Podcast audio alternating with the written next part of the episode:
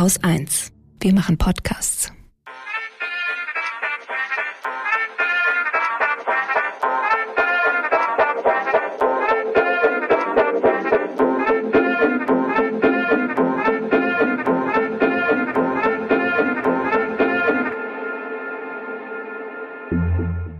Und herzlich willkommen zu einer neuen Folge des Lila Podcasts. Wir sind heute äh, in einer großen Runde zusammengekommen, nämlich zu viert. Mein Name ist Lena Sindermann und äh, zu mir zugeschaltet äh, sind Laura Vorsatz, Shamjaf und die andere Laura, Laura Lukas. Hi.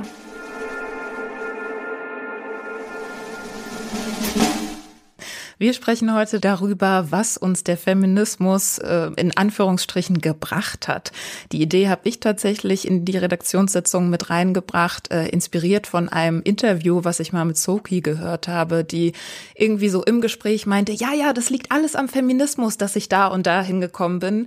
Und das war für mich so ein richtiger Schlüsselmoment, wo ich dachte, ah krass, ja, so kann man es auch sehen, weil zumindest mir geht's so, dass ich in meinem Feminismus immer sehr damit beschäftigt bin, zu kritisieren und Missstände, ähm, ja, auf Missstände zu deuten und ähm, ja, genau, mich zu beschweren und irgendwie immer zu gucken, ja, was läuft denn noch schlecht, was muss sich denn noch ändern, aber das tatsächlich auch mal umzudrehen und zu schauen, was hat denn der Feminismus oder Feminismen auch schon Gutes gebracht?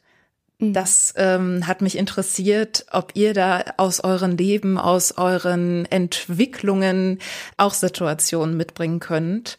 Und vielleicht hilft es ja den HörerInnen auch ihre Perspektive noch mal ein bisschen zu wechseln. Du, ich habe richtig damit gehadert mit der Frage, ehrlich gesagt, als du sie reingebracht hast. Ich denke mir so, was hat der uns gebracht? Eine positive Betrachtung? das ist man gar nicht gewohnt. Wie schon, wie, genau wie du. Ich war genauso, äh, ich bin die ganze Zeit gefühlt im Kritikmodus, im Kritisieren-Modus ja. und dachte mir so, okay, ähm, jetzt brauche ich erstmal eine Zeit, um irgendwelche Geschichten zu sammeln. Was hat sich wirklich in meinem Leben aufgrund von Feminismus verbessert? Wie war es denn bei euch überhaupt über die nach über diese Frage nachzudenken? Also so ein bisschen bin ich tatsächlich in so einem Kritikmodus auch geblieben, aber eben in Bezug auf mich selbst. Also ich habe echt äh, so in den letzten Tagen und Wochen noch mal so ein bisschen ähm, ja so Abschnitte aus meinem Leben einfach so Revue passieren lassen und dann schon auch mit einer kritischen Selbstreflexion so ein bisschen überlegt, okay, wie war ich vielleicht früher drauf oder was sind mir früher für Dinge widerfahren, von denen ich heute äh, ja vielleicht auch mit einem anderen Selbstbewusstsein sagen könnte, ich glaube, in der Form wird mir das nicht nochmal passieren. Oder da merke ich einfach, da habe ich eine krasse persönliche Entwicklung durchgemacht und da würde ich heute ganz anders auf bestimmte Situationen reagieren oder mit Sachen eben anders umgehen. Und äh, deswegen fand ich die Frage oder auch die Vorbereitung auf die Folge total aufwühlend, weil so echt ähm, persönlich wurde dann. Voll. Ja, total. Dieses Vorher-Nachher hat mir auch sehr geholfen, weil ähm, als ich begonnen habe, über die Frage nachzudenken, war es eher so ein diffuses Gefühl von Exakt, Veränderung, ja. was sich aber schwer an gewissen, also Schlüsselmomenten oder sowas festmachen lassen konnte, weil es ja eben ein Prozess ist. Aber genau, dieses Vorher-Nachher hat es dann ganz gut aufgezeigt. Und dann kommt aber ganz viel, ne? wenn man erstmal richtig anfängt, sich damit zu beschäftigen, dann ist es so ein bisschen wie so ein wie so ein Schneeballsystem, habe ich das Gefühl. Das ist, ich meine, so, so, so empfinde ich Feminismus auch im Allgemeinen. Das ist einfach so ein Schneeballeffekt der Großartigkeit ist. Weil eins zum anderen führt, eine Erkenntnis zur anderen ähm, eine Erkenntnis zu einer Veränderung, eine Veränderung führt wieder neue Menschen in dein Leben, neue Bücher, äh, äh, neue schlaue Leute und ja, also ich, ähm, jetzt muss ich auch noch mal pff, richtig ausatmen, weil es ist so viel, also so viele Sachen, die man dazu, die man dazu sagen könnte. Und mein allererster Gedanke dazu war, ging so in die Richtung, also boah, ohne Feminismus wäre ich gar nicht die, die ich heute bin. Und dann war so der zweite, der zweite Gedanke war, nee, warte mal, das ist eigentlich gar nicht so hundertprozentig richtig formuliert, sondern es ist mehr so, dass, dass Feminismen mir, und ich denke mal, da wird es euch vielleicht ähnlich gehen, eher helfen, die zu sein, die ich im Kern schon immer war. Also ähm, mhm. es mhm. ist mehr so ein wie so ein Schichten abtragen, ne? Also so als im Patriarchat sozialisierter Mensch, ähm, ich habe ich einfach immer wieder das Gefühl, man hat so viele Schichten von Dreck und Schmutz und, und struktureller Belastung quasi um sich, äh, dass es so ist, wie so eine, mm, ja, so eine lebensfüllende Aufgabe ist, diese Schichten abzutragen und dass Feminismus aber eben genau dabei hilft, diese Schichten abzutragen und zum eigenen Kern vorzudringen und ähm, auch das eigene Potenzial zu entfalten. Und dann gibt's noch eine Sache, an, an die ich äh, tatsächlich sehr oft denke. Ich weiß nicht, wie es euch geht, ähm, was bei euch so aus der Schule hängen geblieben ist. Es war jetzt bei mir nicht ganz so viel, außer zum Beispiel Osmose ist Diffusion durch eine semipermeable Membran, was ich glaube ich in, in, in 80 oh noch auswendig im Schlaf aufsagen kann. Äh, ist es vor allen Dingen eine Sache aus dem Philosophieunterricht. Ich mochte sehr gern Philosophieunterricht und wir haben da mal äh, das Höhlengleichnis durchgenommen von Platon und äh, das ist für mich einfach die Analogie schlechthin für ähm, Wie geht die nochmal? für, für äh, Feminismus. Ja, das geht so. Ähm, also man stelle sich vor eine Höhle und in dieser Höhle leben Menschen, die angekettet sind. Ist ein bisschen brutal dieses Gleichnis. die, die angekettet sind in dieser Höhle und zwar so angekettet, dass sie sich weder bewegen können. Also sie können den Körper nicht bewegen und sie können auch den Kopf nicht bewegen. Das heißt, sie sind nicht in der Lage, nach links und rechts zu gucken und sie sind nicht in der Lage, sich selbst anzuschauen. Das Einzige, was sie sehen können, ist die Wand vor ihnen. Ähm, hinter ihnen ist so eine, so eine Art halbhohe Mauer. Da ist auch ein, ein Feuer, was Licht spendet. Ähm, dieses Feuer können sie aber natürlich nicht sehen, sondern nur den Lichtschein. Und äh, auch der Ausgang dieser Höhle befindet sich hinter ihnen. Und dann, ja, muss man sich jetzt vorstellen, innerhalb dieses Gleichnisses, dass dann da halt so Menschen immer hin und her laufen und ähm, sich mal unterhalten und mal nicht und mal irgendwelche Sachen durch die Gegend tragen und mal nicht. Und die Menschen, die in dieser Höhle äh, leben, ähm, sehen nichts anderes außer die Schatten dieser Menschen hinter ihnen vor sich an der Wand und halten das im Grunde für die, für die Realität, weil sie nichts anderes kennen.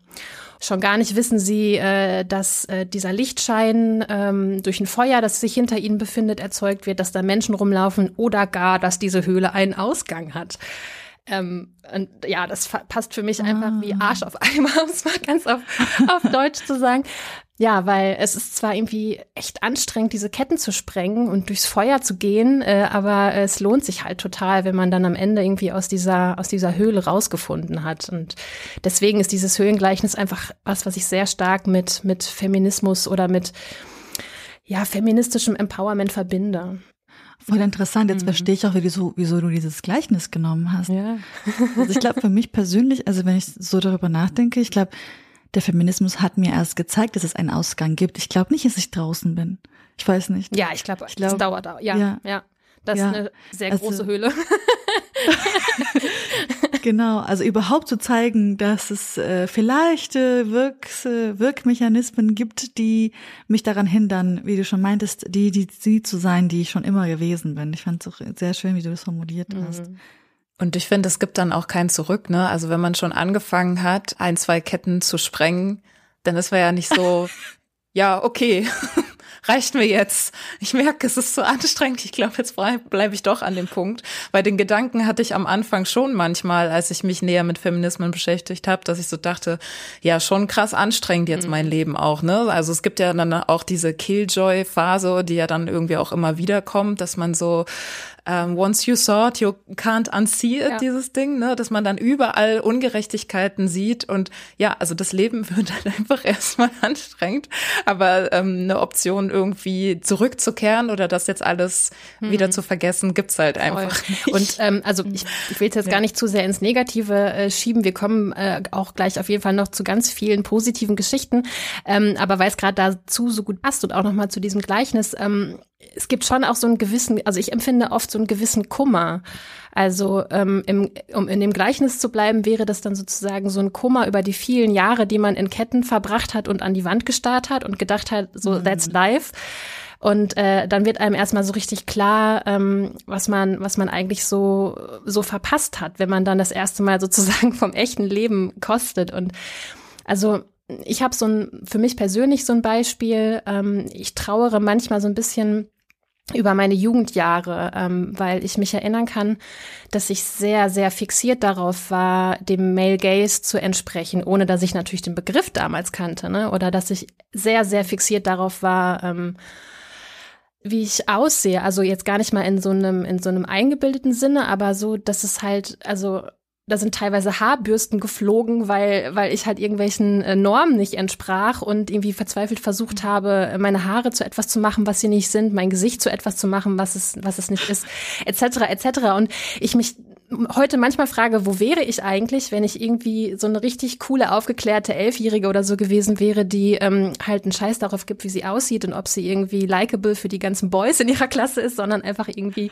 mit im Chemiebaukasten spielt oder keine Ahnung, irgendwie Jugend forscht, Pfadfinder, you name it, weißt du? So, also für mich hat das so viel Raum eingenommen, so diese ganze, dieser ganze Beauty-Kram ich meine, klar. Aber, aber, ja, aber gibt es sehr aufgeklärte Elfjährige? Laura, ich glaube, da vielleicht bist Und du auch zu hart. Meinst du? Also ich hoffe.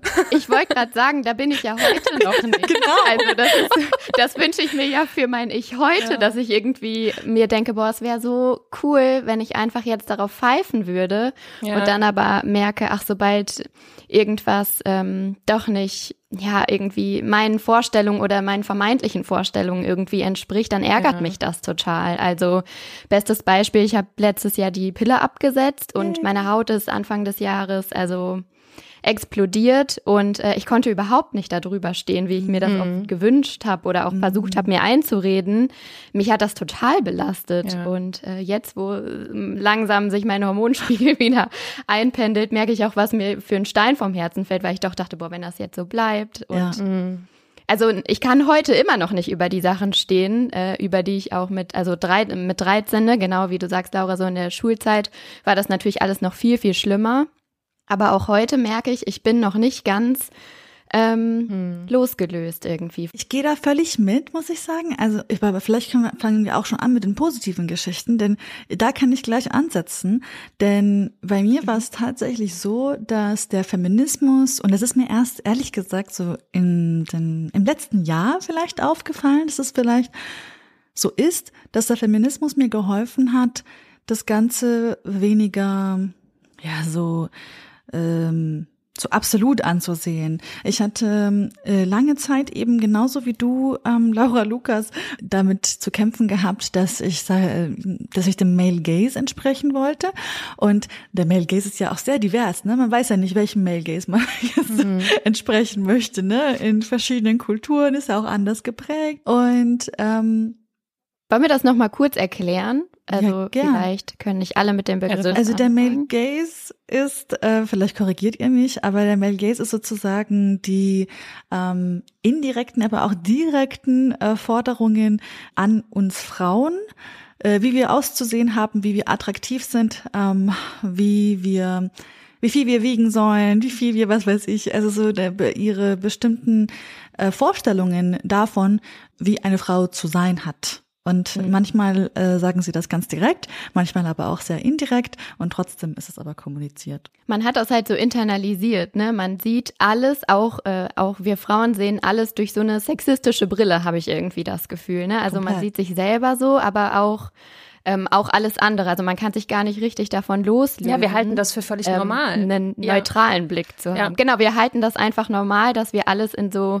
ja sexistischen ähm, wie sagt man, durch so eine sexistische Brille würde ich es wirklich äh, nennen, glaube ich, ja. sehen. Ich weiß nicht, ob das bei euch auch war äh, mit den, also bei uns waren es auf jeden Fall in der Schule die Miss 60 Hosen äh, äh, in den in den 90er und ja, Jahren so, ne, die so super tief und knapp hängen mussten. Und dann ja. aber der, also Miss auf jeden Fall auch ein Stringtanger, weil wer irgendwie Schlüpper getragen hat, der war ja sowieso schon mal nicht, äh, ne, ihr wisst schon was Material. Ja. Äh, wobei, ich meine, wir reden von 12, 13, 14-Jährigen, da sollte generell diese Frage noch gar keine mhm. Rolle spielen, ob wir für irgendwas brauchbares Material sind. Äh, und dann aber immer schön den Stringtanger nochmal so ein bisschen hochgezogen. Der musste dann immer oben so ein bisschen rausblitzen. Wenn ich mir heute rück, rück rückblickend denke, Alter, warum?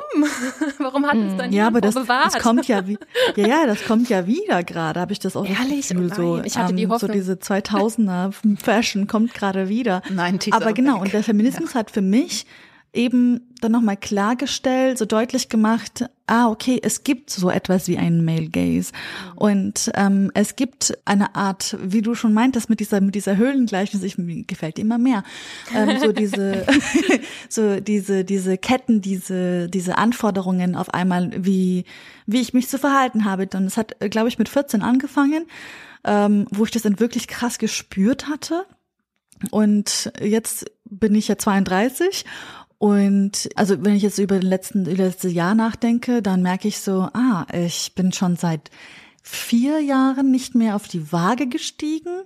Ähm, es ist mir komplett egal, wie viel ich wiege. Wenn die beim Arzt fragen, äh, wie viel wiegst du? Äh, ich bin so, oh mein Gott, keine Ahnung, habt ihr eine Waage da? Ich weiß es nicht. Ähm, und das es ist so befreiend, weil ich ähm, in den, also als ich jünger war, habe ich so viele, ähm, ja, so oft darauf geguckt. Es war so, es hat mich äh, ausgemacht. Es, es hat mich beurteilt, wer ich bin, ob ich eben äh, gut, schlecht, hässlich, schön bin und der Feminismus und überhaupt die ganze Kritik des Feminismus an dieser an dieser Herangehensweise mit dem mit dem weiblichen Körper das hat mich ähm, ehrlich gesagt davon so bisschen, also nicht komplett befreit, aber es hat mir die Tür gezeigt. Mhm. Also wenn ich mir jetzt mal, wenn ich hin und wieder mal, und diese Momente gibt es auch, äh, bei irgendwelchen Läden shoppe oder sowas und dann trage ich etwas und es gibt, es gibt einfach die Sache in, in meiner Größe oder sowas nicht oder ich trage dann auf einmal irgend so eine ganz andere Größe,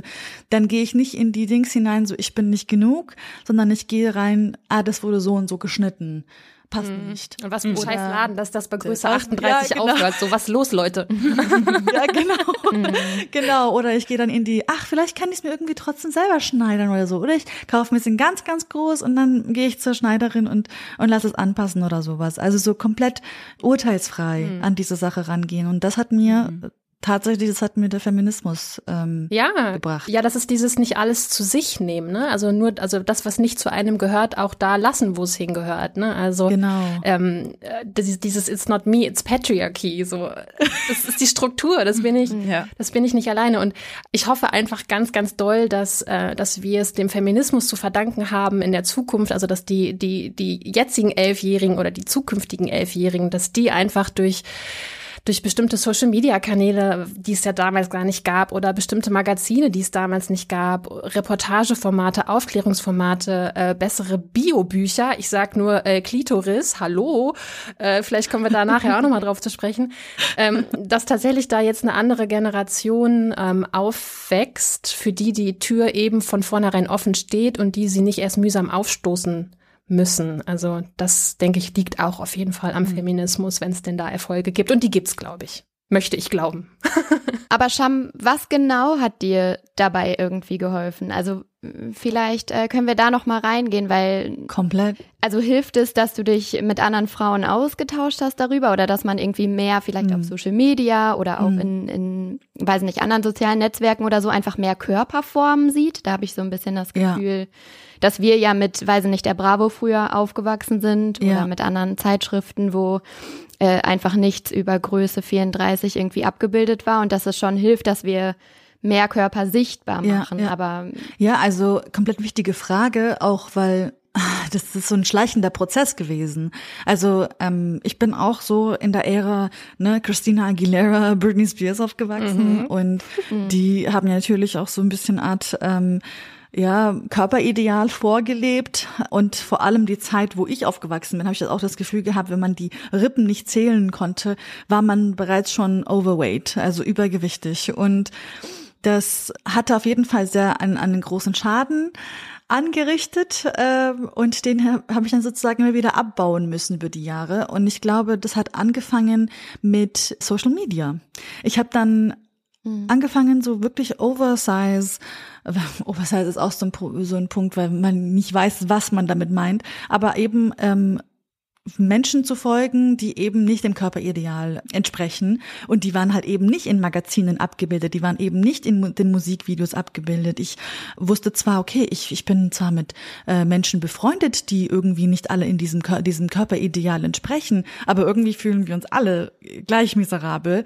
Aber dann gab es dann diese Menschen online, die denen ich folgen durfte, die äh, stolz, selbstbewusst äh, und, und, und so total ja, froh und happy waren, ähm, eben überhaupt das zu machen, was sie machen. Und es war nicht so dieser, dieser krasse Fokus auf ihr Körpergewicht. Es war einfach nur so, ah, ich bin Schriftstellerin und ich mache genau das, was alle anderen Menschen tun. Oder ich bin, ja, weiß ich nicht, ich bin Architektin und äh, ja, so sehe ich aus, aber ich mache auch, guck mal, ich habe auch so diese ganzen Häuser, dies, das und so. Es war immer so dieses so, es existiert gemeinsam und nicht diesen Hyperfokus auf den Körper zu legen. Und dann aber auch wenn ich halt feministische Kritik gelesen habe, also dann tatsächlich mehr über das Thema gesprochen habe oder mit anderen diskutiert habe, da habe ich dann gemerkt, so, okay, wir fangen echt an, ähm, das endlich aufzubröseln, woher das kommt. Es kam ja, dann kam die ganze Phase mit so Schönheitsoperationen bei meinen Freundinnen, die voll viele von ihnen haben Schönheitsoperationen gemacht, auch um eine Art Gesichtsideal und Körperideal zu entsprechen. Und erst hieß es, ja, wir machen es für uns selber das war dann für einige Jahre war dann das Argument und dann irgendwann hat es sich geändert in so, ja, ich habe es gemacht, weil es halt das mein Leben erleichtert hat. Es war das Körperideal, das ich entsprechen wollte und und ich habe das Gefühl, im letzten Jahr oder in den letzten zwei Jahren sind meine Freundinnen eher jetzt ganz woanders angekommen, nämlich ja, schade, dass ich es gemacht habe. Mhm. Und es ist aber gar kein Shaming, was so Schönheitsoperationen angeht, like null, weil ich äh, denke, jeder muss genau in diesem, diesem System, in dieser Gesellschaft ja auch irgendwie sich wohlfühlen, sich gut fühlen und macht das, was, was euch gut tut, aber dann darüber kritisch zu sprechen und äh, sich dessen bewusst zu sein, von welchen Kräften man vielleicht getrieben ist. Ähm, und äh, das, das fand ich mega, mega, mega wichtig für mich selber, weil das gibt mir ein Stück Empowerment zurück, das gibt mir ein Stück Entscheidungsfähigkeit zurück, so, ah, okay, ähm, oder Bewusstsein, Bewusstsein ist das vielleicht das Wort, so was so diesem Male Gaze entsprechen angeht, fällt mir auch ein, diesem Cool Girl entsprechen voll. zu wollen. Also dann, äh, keine Ahnung, Glitzer voll blöd zu finden. Ähm, rosa auch, Also vor allem in der Jugend dann auch, genau, niemals Pferde rosa oder pink blöd. zu tragen. Und das, das ist so eine kleine süße Entwicklung, finde ich, die ähm, sich bei mir dann so angebahnt hat, dass ich dann irgendwann so war, hm, pinker Lippenstift. Warum eigentlich nicht? Ja, ne? Oder wenn man mal mit pinken Lippenstift? Na, na schon, also ich meine, ich würde ja sagen, dass ich mich so näher mit Feminismen beschäftige jetzt äh, auch durch meinen Podcast seit fast zweieinhalb Jahren irgendwie. Und da und dann zog sich das auch so mit rein, ne, dass man dann auch irgendwo mal so eine rosa Wand gesehen hat und so dachte, hm, das macht ja voll gute Laune, das macht ja alles voll Sinn, aber ähm, zu dieser Cool Girl Geschichte hätte ich halt auch noch so einen Vergleich, dass ich diese Arbeitssituation ähm, mal hatte, als ich Werkstudentin war, wo ich quasi in dieser kleinen Firma, in diesem Startup die einzige Frau war und sonst waren das äh, Männer, die irgendwas designt haben. Und ähm, wir waren so, also ich bin da so ganz okay gerne hingegangen, würde ich sagen. Ich kam irgendwie mit denen klar. Ich habe da jetzt auch nicht so wahnsinnig viele Stunden verbracht. Aber als es dann hieß, ja, morgen, übermorgen kommt eine Praktikantin, war ich damals erstmal so, oh was, noch eine Frau? Ich bin doch hier, also so ein bisschen, wo, wo sonst der, der Hahn im Korb irgendwie sitzt. Ne? Irgendwie hatte ich halt so dieses Gefühl, dass das halt, ne, ich habe da halt so diese Typen irgendwie und ich äh, bestimme dann auch, wo wir irgendwie Mittag essen. Und ich hatte, glaube ich, einfach kurz so Angst, wenn die jetzt kommt, dann ist das irgendwie, dann verändert sich das halt und dann bin ich nicht mehr die mhm. Coole, die hier sozusagen alles zusammenhält. Das berühmte, sozusagen. es kann nur eine geben.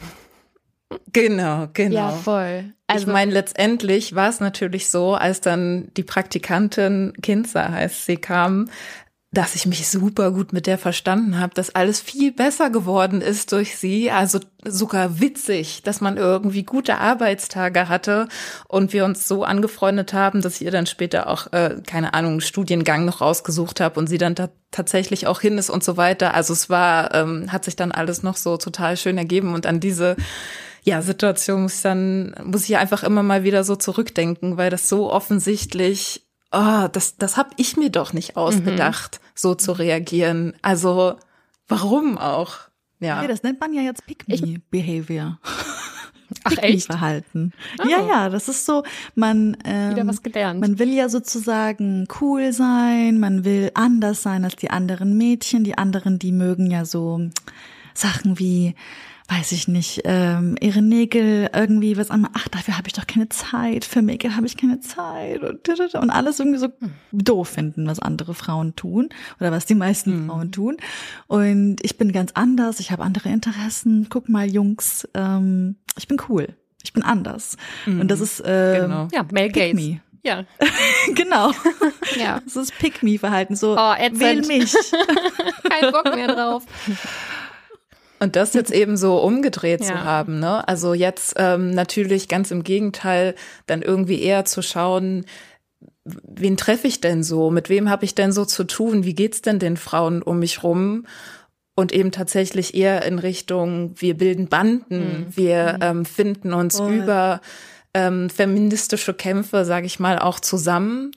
Und ähm, für mich hat sich dadurch auch so eine Art neue Bekanntschaft oder eine neue Art von Beziehungsform ergeben, weil vorher war für mich immer so, ja, okay, ich habe halt Freundinnen und ich habe halt irgendwie Bekannte, aber durch Feminismen gibt's jetzt irgendwie auch noch mal sowas dazwischen, dass man irgendwie einfach so Verbündete, so solidarische ja, so Mitkämpferin mhm. sozusagen ja. hat, was eben nicht bedeutet, dass man jetzt total befreundet sein muss, dass da alles irgendwie stimmen muss, sondern dass einem eben dieses gemeinsame Ziel oder so diese gemeinsamen Werte verbinden. Mhm.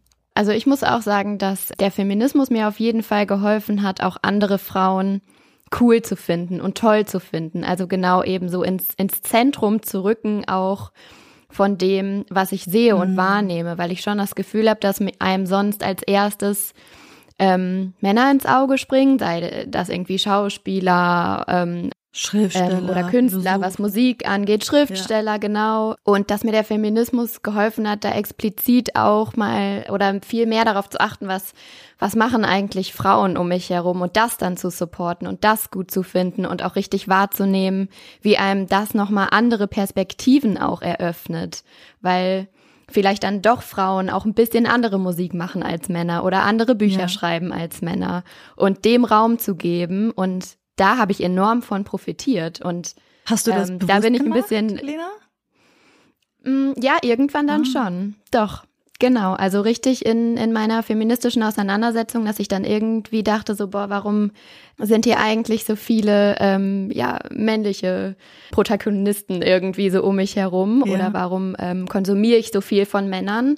Und dass ich dann echt mal äh, versucht habe zu schauen, ja, Frauen einfach einen größeren Raum zu geben in meinem Alltag und dass ich dann einfach gemerkt habe, dass davon profitiere ich total und Ach, ja, das, da hat mir auf jeden Fall der Feminismus beigeholfen, ja. weil ich das Ach, sonst ja. gar nicht so reflektiert ja, habe für mich. Ich habe das gar nicht so, das ist so ein bisschen auch wie diese Male Gaze Geschichte, dass man ähm, das nicht reflektiert, dass man das nicht wahrnimmt. Ich habe vorher nicht bewusst immer nur nach Männern geschaut, aber die sind einfach so viel präsenter überall. Mhm. Und wenn man da so ein bisschen aktiv versucht gegenzusteuern, dann ist das total cool, weil ja, es gibt so viele Frauen out there, die äh, mega sind und die auch sich dann so als Vorbilder für mich entpuppt haben, irgendwie auf die eine oder andere Weise. Ja.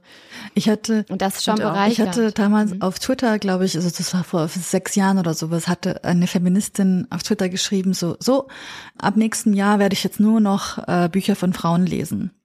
Und ich habe dann diesen Tweet gesehen und ich denke so, ah, wie sieht denn mein Bücherregal aus? Und bin dann, mhm. bin dann zu meinem Bücherregal und habe dann tatsächlich so stapelnd gestapelt, also okay, das klingt jetzt halt, ja, ich habe ja so die so ein bisschen Gender-Zuweisung gemacht, was es auch ein bisschen Dings ist, ähm, ah, problematisch, aber äh, ich habe dann versucht so zu gucken, wie viele von denen sind eigentlich so, ja, äh, Frauen. Und habe dann gemerkt, von den, äh, von all meinen Büchern waren so wenige von Frauen, also ich glaube vier, fünf oder sowas, die ich hatte und die waren halt irgendwie, also drei davon waren Simone de Beauvoir und eins war über Marie Curie und irgendwas anderes war über was anderes. Also ich weiß auch nicht mehr. Aber äh, dann gemerkt, so krass, ich, ich glaube, ich muss dasselbe tun. Ich muss jetzt radikal umdenken. Das war auch eine ganz bewusste Entscheidung bei mir genauso. Mhm. Ja, ja das, das mit dem Bücherregal, das, das ging mir auch äh, ganz genauso. Und das finde ich ist auch wieder so ein schöner ähm, Schneeballeffekt, von dem wir ja vorhin schon gesprochen haben, dass wenn du halt einmal anfängst, ganz bewusst zu reflektieren, was habe ich denn hier eigentlich im Regal oder was lese ich denn gerade oder wo, womit verbringe ich meine kostbare Zeit und ähm, anfängst, andere Bücher ähm, zu lesen oder dich mit Leuten zu unterhalten, Leuten zu, zu folgen, äh, deren Tipps mal nachzugehen, ja, also was weiß ich, beispielsweise äh, Theresa Bücker oder so oder auch unser Buchtipp, ne, da sind immer so viele äh, Sachen dabei und das, das klappt sich so auf wie ein Fächer und es ist immer so ein bisschen wie Kind im Süßigkeitenladen und ich denke immer so, boah, geil, was kann man noch alles lesen? Und ah, so habe ich das ja noch gar nicht gesehen und, und ich ja. bin, ich versuche tatsächlich mir so ein mir so einen eigenen Kanon aufzubauen in meinem Bücherregal und ähm, das ist auf jeden Fall auch eine Erkenntnis, die ich dem, die ich dem Feminismus zu verdanken habe. Ähm, auch weil, ich meine, gut, das hat noch andere Gründe, das hat vielleicht psychologische oder traumatische Gründe, aber ich habe mich auch lange Zeit wirklich für ein bisschen blöd gehalten. Also weil das, was wir so gemeinhin als Allgemeinbildung bezeichnen, das ist eigentlich von vorne bis hinten äh, so patriarchaler männlicher Kanon, ja. Also welche Leute man gelesen haben muss, welche Politiker man kennen muss, also jetzt bewusst äh, männlich äh, gegendert, ähm, mhm. welche Filme und Künstler und so weiter und so weiter. Das sind ja alles immer irgendwelche äh, berühmten Männer gewesen und ich hatte oft so mhm. das Gefühl, ich, ich weiß so wenig oder ich verpasse so wenig oder ich müsste viel mehr kennen. Und durch den Feminismus habe ich erst das Gefühl kennengelernt, wie cool das ist, wenn du wirklich deinem eigenen Geschmack vertraust und dein, dein Bücherregal, dein Kanon mhm. dir selber aufbaust. Und ähm, ja. man kennt ja auch in der Literatur diesen Effekt, dass man Männern so unterstellt, ja, Männer erzählen von Welt. Männergeschichten sind die objektiven Geschichten, die sozusagen für alle was erzählen. Und Frauen, da kommt ja auch dieser unsägliche Begriff Frauenliteratur her, die können ja nur Nabelschau betreiben äh, oder die haben gar nichts zu erzählen oder, oder was weiß ich. Und das mal zu kapieren, was das auch schon wieder für ein, für ein Brainfuck ist eigentlich, ne? Das ist, das ist so befreiend. Und da jetzt auch mal ein kleiner Literaturtipp von mir an dieser Stelle. Daniela Krien zum Beispiel ist eine Autorin, die ich gerade, äh, die ich gerade total gerne lese. Und da war ich regelrecht geflasht, als ich das erste Buch von ihr gelesen habe, wo es einfach um Frauenrealitäten und Frauenalltag geht, um, um Alltag zwischen Beruf und, und alleinerziehende Muttersein etc. etc., wo ich mir gedacht habe, ja geil, na klar, das ist Stoff für Weltliteratur. Und wie lange äh, hat man sowas abgetan als Frauen und Gedöns? So, ne? Hm. Also auch hm. da danke Feminismus. Er hat uns aus der Monokultur ja. rausgebracht, sozusagen. das äh, vielfältige Leben ist da und es wird immer ja, vielfältiger. Zum Glück. Und der ähm, nächste Schritt ist dann natürlich auch, das Ganze dann nochmal intersektionaler ja, aufzudenken. Ja. Ne? Und dann eben zu gucken, wie viel weiße yes. Literatur habe ich ja. denn eigentlich im Schrank. Ne? Oder wie viel äh, queere Literatur habe ich auch im Schrank oder so. Genau. Also ich habe auch das Gefühl, ich komme auch ehrlich gesagt so langsam, äh, sehr, sehr langsam, aber ich komme raus aus diesem binären Geschlechterdenken, so dieses so Mann, Frau, ne? So dieses so, hm. welche anderen Perspektiven gibt es, von denen ich leider nichts wusste? Welche, die ich noch nicht gehört habe? Welche anderen Bücher äh, müsste ich jetzt äh, lesen? Ich, le ich lese momentan Transgender Marxism, das Buch von, ah, jetzt werde ich es wahrscheinlich falsch aussprechen, Gleason und O'Rourke. Und okay. ähm, also auf jeden Fall mega schönes Cover und so. Verlinken und dann habe ich es gelesen und ich so, ah, okay, ja, Marxism kann ich ja sehr viel mit anfangen. Äh, über viel, über äh, die Transperspektive will ich auch viel mehr wissen. so, und das zwei zusammen finde mhm. ich mega gut. Und ja, ich lese das und und ich denke mir so, wow, ähm, ich habe so viel zu lernen und auch auf Twitter folge ich so vielen, ähm, ja, nicht-binären Menschen, so vielen queeren Menschen, wo ich mhm. mir denke, ja, okay, alles klar, jetzt ähm, möchte ich gerne ein, auch ein, ein, eine, eine safe Person sein. Also jemand, mhm, mhm, wo auch Menschen aus meiner Kultur, aus der kurdischen Kultur und auch aus anderen Kulturen zu mir kommen können, die queer sind, die nicht binär sind und sich mir äh, eröffnen, so, so nicht eröffnen, sich mir ähm, anvertrauen können und, und ähm, wo ich dann weiß, ungefähr weiß, ähm, welche Realität, mit welcher mhm. Realität sie zu kämpfen haben und dass ich dann nicht irgendwie ja davon ganz null anfange. Also da befinde ich mich momentan auf der Feminismusreise, weil Feminismus ist jetzt nicht nur was für uns Frauen, sondern einfach auch für ja. alle Männer, alle queeren Personen, alle nicht-binären Personen, die einfach unter dem Patriarchat leiden. Voll, ja. Und mhm. apropos andere Perspektiven, wir haben da ja auch noch eine Perspektive äh, im Köcher, die wir noch nicht gehört haben. Yes. Oh, ja, weil Schoko, ja. Schoko äh, fehlt. Das habt ihr wahrscheinlich auch schon gemerkt. Ähm, und das liegt einfach daran, dass Schoko eine kleine fleißige Arbeitsbiene ist, die in ihrem Volontariat äh, momentan rund um die Uhr arbeitet. Ich hoffe, sie nimmt sich auch Zeit Ich für ein bisschen. nicht. Hallo, Arbeitsrecht und so. genau, ich hoffe, dass sie da ähm, auch ein bisschen Auszeit hat. Aber, aber, aber sie hat uns auch eine kleine Geschichte geschickt, wo der Feminismus ihr Leben besser gemacht hat. Ähm, und ich denke, wir hören die jetzt mal einfach an, oder? Jupp. Es gab immer mal wieder Momente, wo ich Neues dazugelernt habe und dann angefangen habe, meine ursprünglichen Ansichten zu hinterfragen, weil ich habe ja, ich bin ja erst äh, durch das Studium zum Feminismus gekommen. Das heißt, ähm, ich habe angefangen, meine bisherigen Ansichten zu hinterfragen und dann halt auch mit Leuten deswegen in Diskussion zu treten. Und es hat natürlich nicht allen Leuten gefallen. Also es sind dann so vergangene Beziehungen oder Freundschaften sind dann einfach daran zerbrochen, dass ich versucht habe, mich immer irgendwie weiterzuentwickeln, immer irgendwie mh, meine Ansichten kritisch zu hinterfragen und das dann irgendwie auch von meinem Umfeld oder zumindest von meinem engeren Umfeld erwartet habe. Und dann ist man halt, ja, aneinander gestoßen, leider. Wir waren, glaube ich, zu zehnt oder so unterwegs und es ging um die Frage, dass Frauen oft sexuell irgendwie belästigt werden und ob das als Kompliment zu nehmen sei oder nicht. Und ich war da mit äh, anderen Cis-Männern auch am Tisch und mit einem von ihnen bin ich dann richtig in eine Diskussion, also eine richtige Auseinandersetzung geraten. Und dann hat sich irgendwie die Diskussion reingesteigert. Einige haben sich dann mitgemischt, auf die eine Seite, auf die andere Seite und haben dann auch meine Ansichten hinterfragt. Also ob man das alles so streng nehmen müsste, wenn man so hinterherpfeifen zum Beispiel.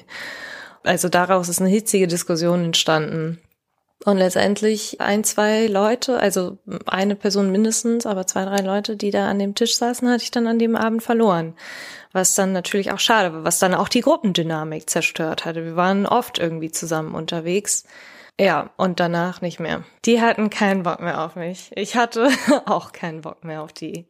Aber an demselben Abend hat sich dann auch äh, eine viel bessere Freundschaft noch zu einem anderen Typen entwickelt, weil er die ganze Zeit auch meiner Meinung war. Und das war mir vorher gar nicht so klar.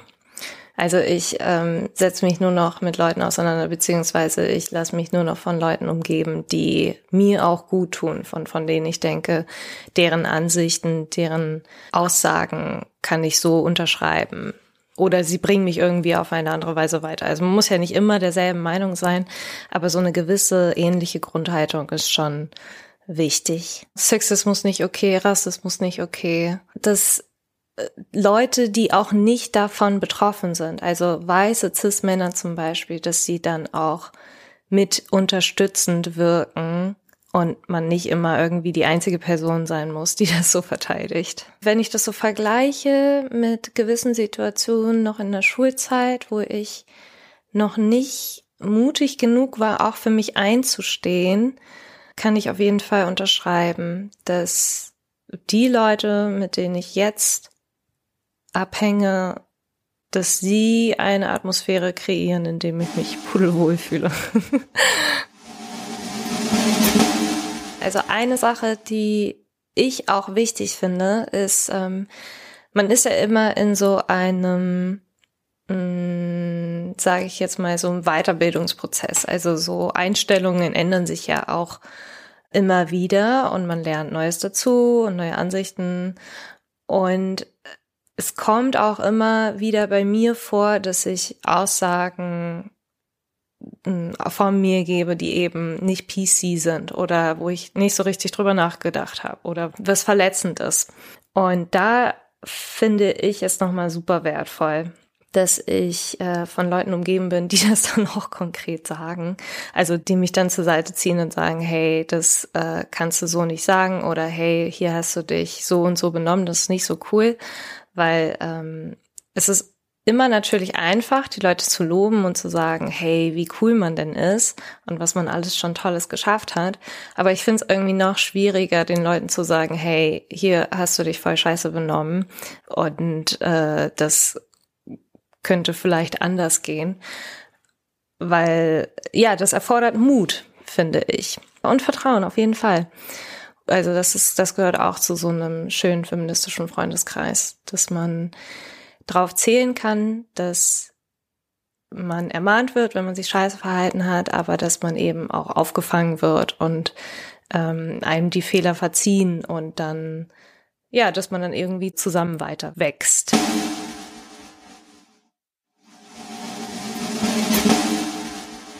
Voll schön eigentlich, oder? Besserer Mensch sein ja. und bessere Menschen anziehen. Danke, Feminismus. Lernen, zuhören, voneinander ja. zuhören, voneinander lernen, das, ja. Also ich weiß gar nicht, wie ich mich da verhalten hätte bei diesem, bei dieser Situation, wo sie gesagt hat, es ging um sexuelle Belästigung oder das Hinterherpfeifen und wenn da einfach Leute am Tisch sitzen und die sagen so, ja, also eigentlich ist das doch ein Kompliment. Boah, ja, echt. Hut ab, dass sie es getan hat, ne? Also Schoko, Grüße gehen raus. Aber richtig echt. cool. Richtig, richtig cool. Ja. ja. Da hat sie ja genau das gemacht. Sie haben gesagt, ja, du hast dich da scheiße übernommen. Äh, nee, für dich scheiße, da bin ich nicht d'accord. Und auch wie schön, dass sie dann daraus auch einfach eine Freundschaft mit jemand anderem entwickelt hat, was so ein bisschen unwahrscheinlich war. Hm. Hm, vor allen Dingen so eine viel tiefere, ne? Also ich finde es stark, dass sie diesen Switch hinbekommen hat von dem Fokus auf, ich habe da wirklich auch Leute verloren, ja. was ja eigentlich ziemlich traurig ist, aber wenn man dann überlegt, naja, okay, aber wie tiefsinnig war das tatsächlich? War das vielleicht nicht doch relativ oberflächlich? Ähm, war das jetzt wirklich so nachhaltig zu tatsächlich Freundschaften, die auch so ehrlich sind und die ein Interesse daran haben, dass man sich auch weiterentwickelt? Ja. ist echt super schön. Ja, also Feminismus macht das Leben irgendwo anstrengender, aber eben auch echter und wertvoller. Wo wir gerade von wertvoll sprechen, ich glaube, eine ganz wertvolle Einsicht ist wahrscheinlich auch die Klitoris. das war mein Versuch für eine Überleitung. Okay, der, ganz offiziell der Award für die beste Überleitung des Jahres geht hiermit an Shamjab. Weil ich, ich erinnere mich, ist Laura, Laura Lukas, du hast gesagt, ich würde gerne auch über die Klitoris ja, sprechen. Ja, ja, die Klitoris gehört unbedingt in diese Folge. Äh, äh, Freundin der Sonne, ich habe euch noch mal eine Jahreszahl mitgebracht. 1900, lasst mich noch mal nachgucken, fucking 98. Nochmal zum Mitschreiben. 1998, da war ich in der vierten Klasse, Freunde, hat, äh, hat man erst die Klitoris in ihrer, in ihrer heute bekannten Form äh, entdeckt.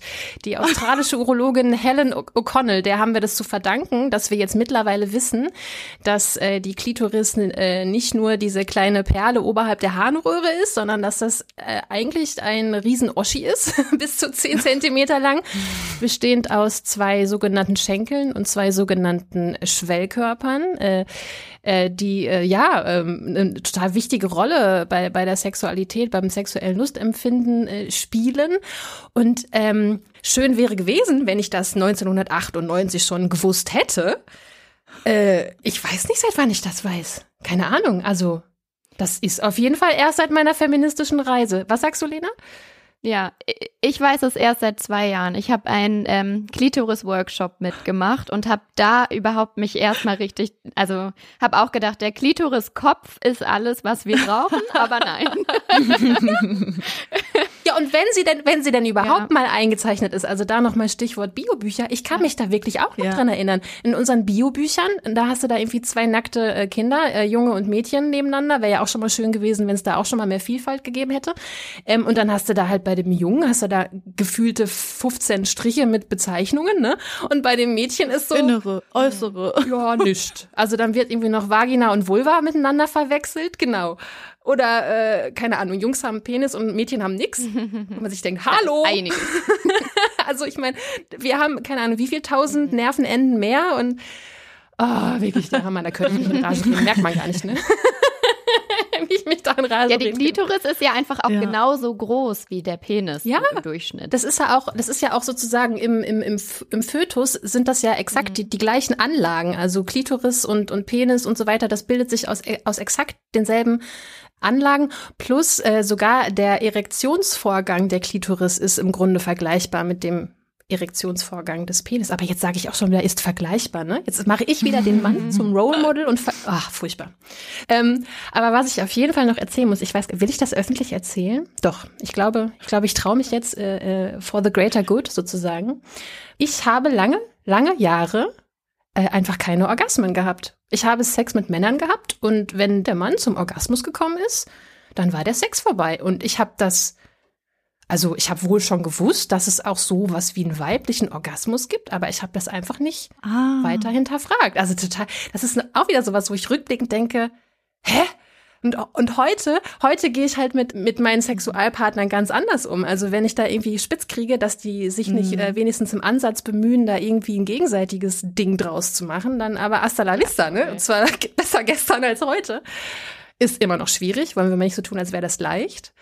Aber also, Wirklich, Aber wie schön, dass du da die Kurve gekriegt hast, Laura. So Oh, ja.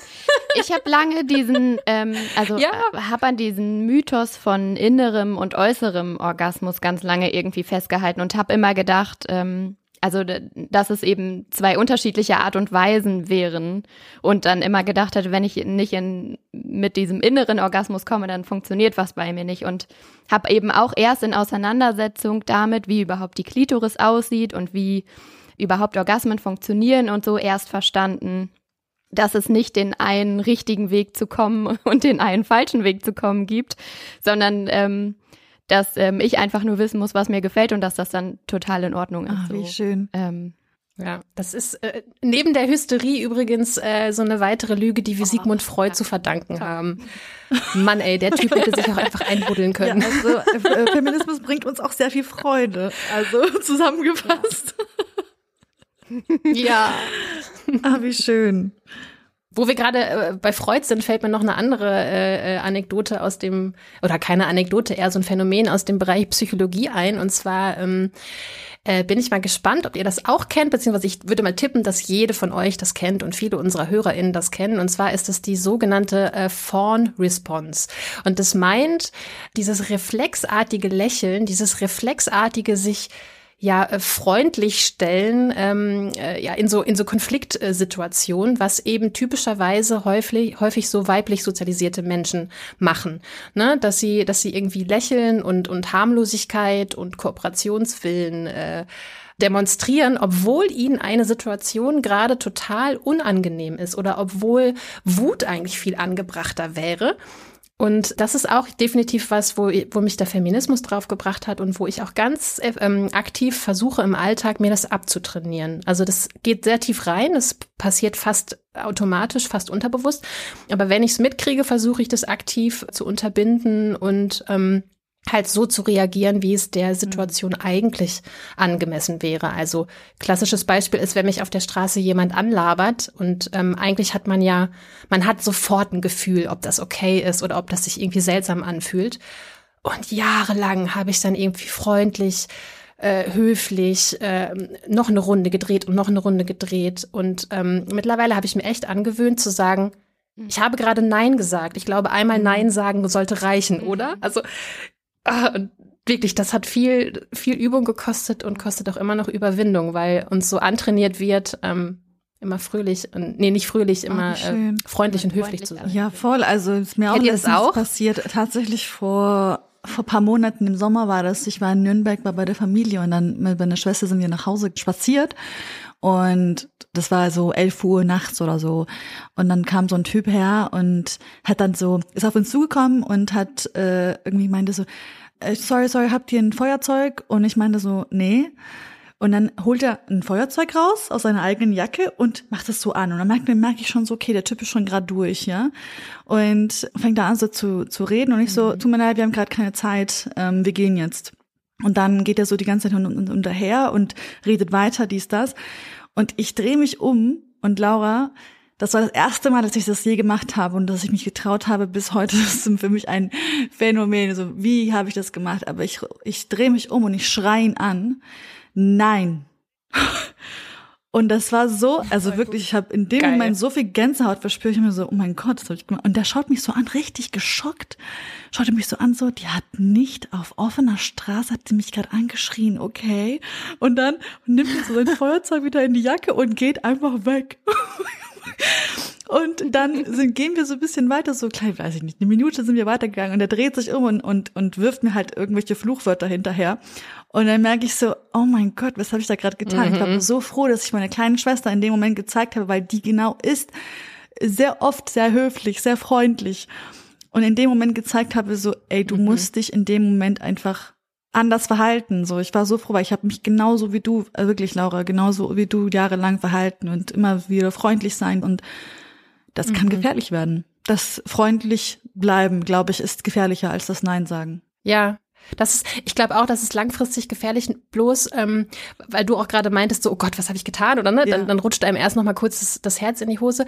Das hängt ja, glaube Ja. ich, auch mit der wirklich realen Gefahr zusammen, äh, dass man ja auch wirklich Komplett. Angst hat, Komplett. dann irgendwie aufs Maul zu Ja, kriegen. und ich habe so, in ne? dem Moment, ich habe in dem Moment alles riskiert. Ich dachte mir so, wenn es zu einer Schlägerei kommt, dann bin ich bereit. Aber das war so, ich muss jetzt da was machen, weil der hört nicht zu. ja. Aber jetzt vielleicht, also ich habe das Gefühl, wir können bis morgen über positive Geschichten sprechen. Ich habe das Gefühl, Feminismus hat uns einfach kollektiv so viel mehr gebracht. Also wenn ich mal kurz zusammenfassen darf, so Schoko hat es neue Freundschaften gebracht, ja. Laura, die hat das viel, viel mehr Freude ähm, im Sexleben auch gebracht, vor allem. Unter anderem, genau. Unter anderem.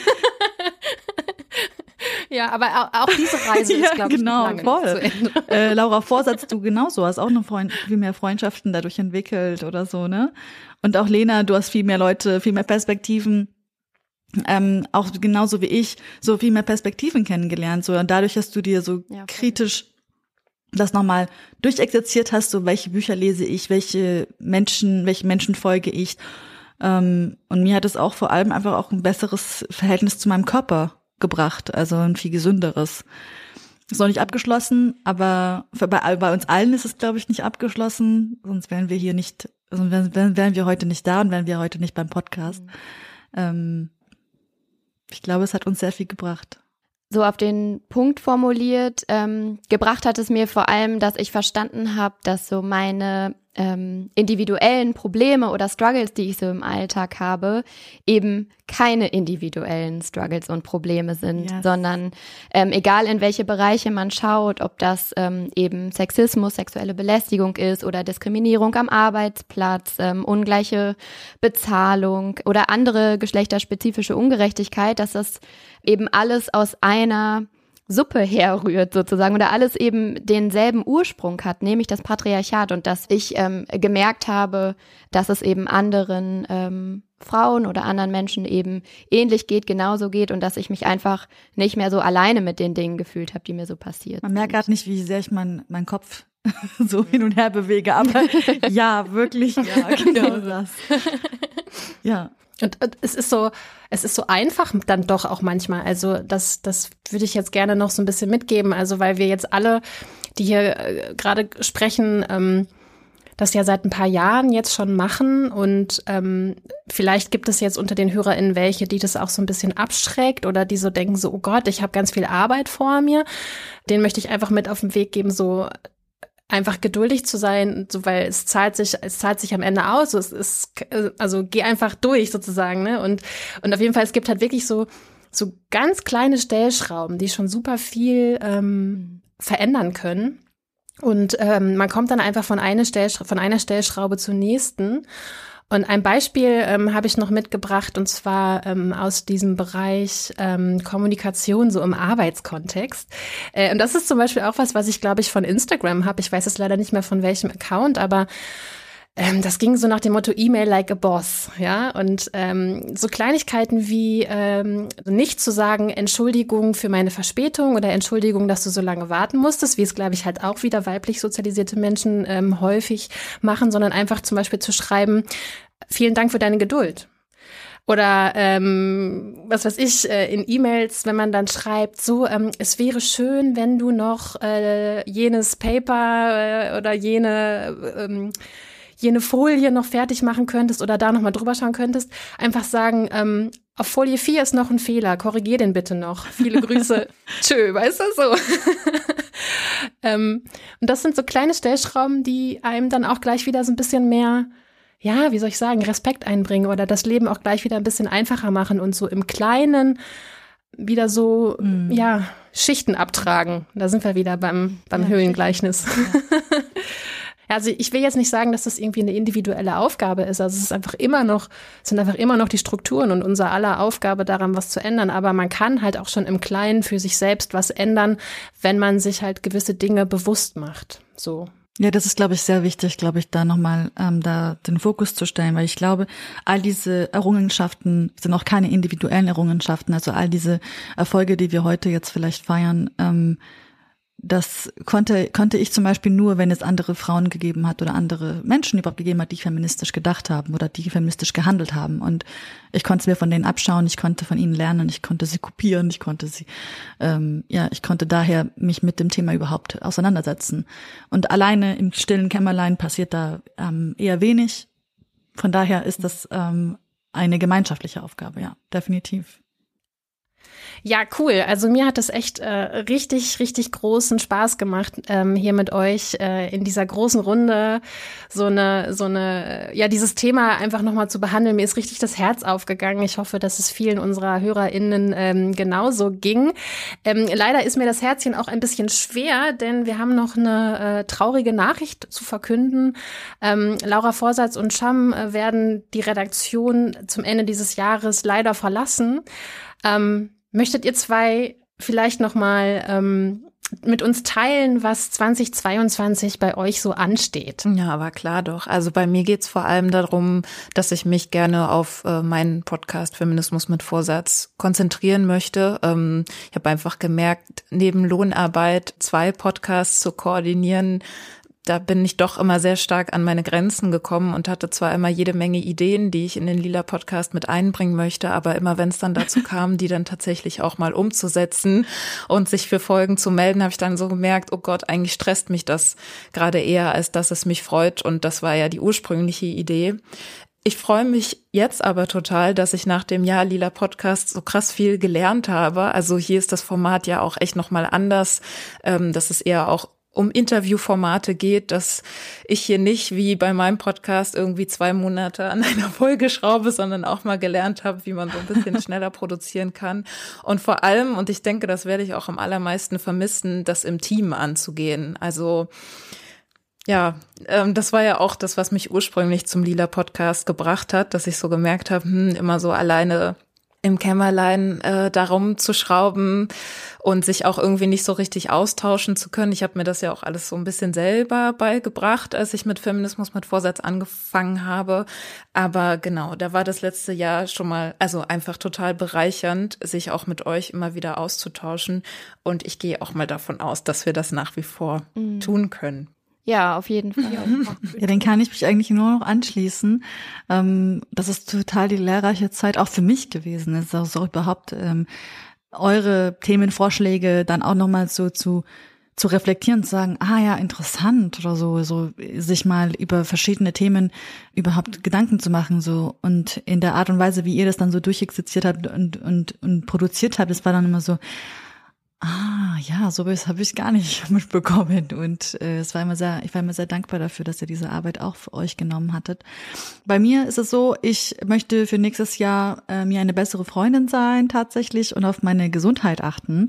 Äh, vor allem während der Pandemie, da habe ich gelernt, dass ja, ich sehr viel arbeite und das ist halt nicht heißt nur, weil ich zu Hause sitze, heißt es so vor allem, dass ich einfach weiterarbeite. Und da nächstes Jahr einfach ein Stück langsamer zu fahren und mir für andere Dinge äh, Zeit zu nehmen, ähm, das schreibe ich mir jetzt sehr, sehr groß auf meine Fahne für nächstes Jahr. Aber trotzdem kann man mich immer noch weiterhören, also bei der Wochendämmerung mit Katrin und Holger oder auch äh, eben bei meinem Newsletter What Happened Last Week, für alle, alle die es vielleicht nicht wissen, da äh, mache ich, genauso wie bei der Wochendämmerung, da widme ich mich den Themen äh, des Auslands eher.